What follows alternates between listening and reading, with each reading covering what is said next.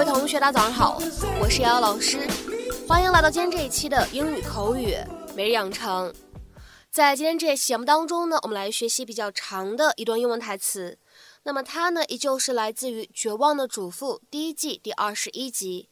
首先呢，我们先来一起听一下。On one condition. Tomorrow, we trade this in for a ring of my own.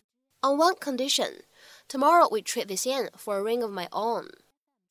有一个条件，明天我们去把这个钻戒换掉，重新给我买一个。On one condition, tomorrow we trade this in for a ring of my own.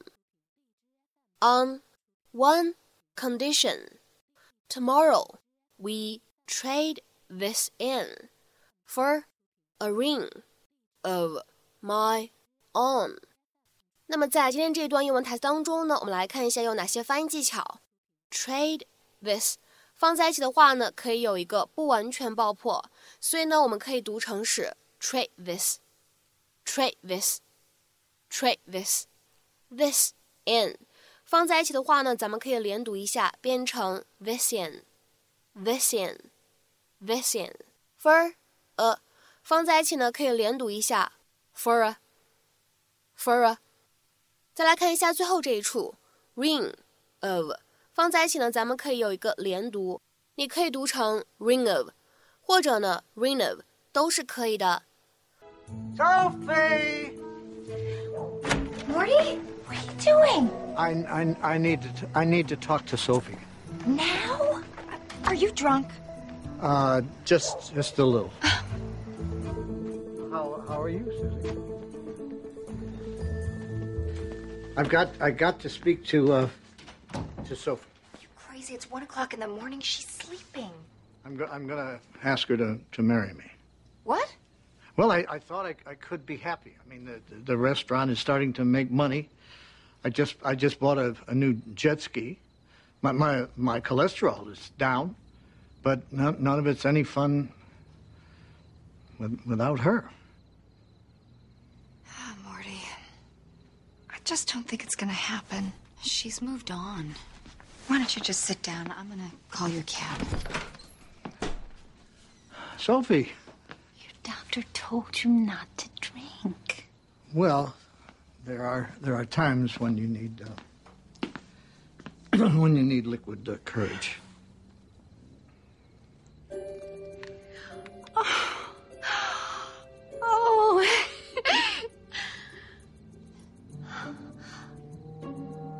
This ring belong to Dolores? You gave her your dead wife's ring? It's a it's a three carat diamond. I mean, she sh- you know she shouldn't care if it's it's used. So what what do you say, Soph?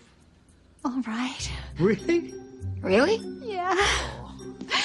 Uh, no. You've got to do it officially, you know.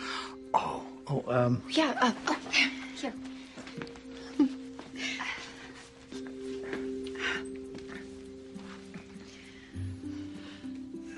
Sophie, would you do me the honor of, of, of marrying me? Sophie Bremmer was still a hopeless romantic. On one condition. Tomorrow, you trade this in for a ring of my own, and I want a bigger diamond than Dolores got. 那么在今天节目当中呢，我们来学习这样的一个短语，叫做 on one condition，有一个条件。说到 condition 这样一个单词，它呢可以表示条件的意思，就是说什么事情呢是其他事情发生的一个前提条件啊，这样的一个意思。A condition is something which must happen or be done in order for something else to be possible, especially when this is written into a contract or law. 下面呢，我们来看一下这样一个例子：They will give us the money on one condition that we pay it back within six months. 他们会给我们那笔钱，就一个条件，我们半年之内把钱给还清。They will give us the money on one condition that we pay it back within six months. 那么在英文当中，condition 这样一个单词呢，用法和意思搭配都很多。那我们今天的话呢，在节目当中重点来讲解一下和介词 on 的搭配使用。比如说 on condition that，它的意思是在什么什么的前提条件下，或者说前提条件是什么什么。It is used for saying that one thing will happen only if another thing also happens。下面呢，我们来看一些例子。第一个，They spoke on condition that their names would not be used in the article。他们发言了，前提是他们的名字不会出现在文章当中，不会出现在报道里面。They spoke on condition that their names would not be used in the article。 再来看一下第二个例子，He spoke to reporters on condition that he was not identified。他和记者聊了聊，前提条件是不暴露身份。He spoke to reporters on condition that he was not identified。再比如说呢，来看一下第三个例子，They agreed to lend us the car on condition that we return it before the weekend。他们同意了把车借给我们，前提条件是周末前还车。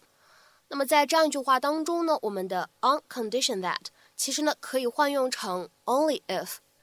好，下面呢再来看一下这样一个例子。She said she'd help with the costume on condition that she would get ten free tickets to the play。她说她会在戏服的事情上面帮忙，前提是她要拿到十张这部剧的免费票。She said she'd help with the costume on condition that she would get ten free tickets to the play。 那么在口语当中呢，on condition of 这样的搭配呢也是有的，意思是一样的，类似的。比如说呢，我们来举一个这样的例子：on condition of anonymity，在匿名的前提下，意思呢就是 only if one's name will not be revealed。比如说下面呢来看一下这样一个例子：She agreed to speak to the reporter only on condition of anonymity。她同意和记者交流，前提是匿名。 She agreed to speak to the reporter only on condition of anonymity。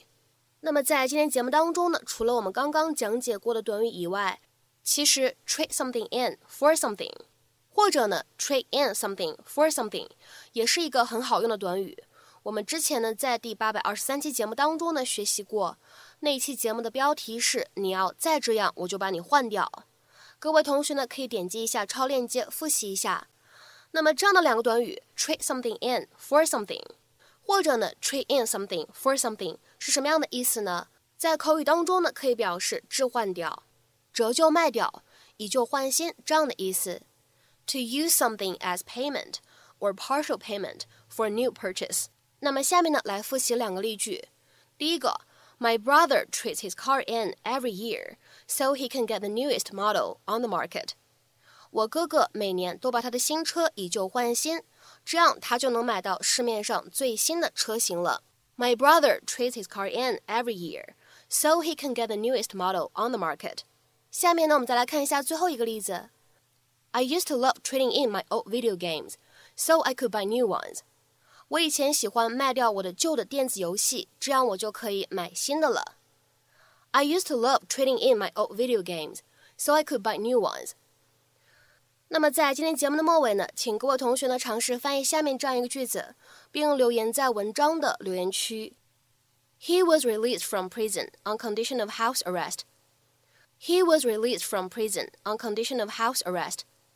那么这样一段话应该如何去理解和翻译呢？期待各位同学的踊跃发言。我们今天这期节目呢，就先讲到这里。See you. At a distance, didn't oh no.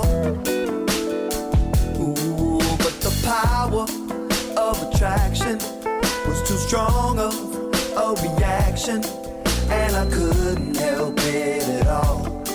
Oh no.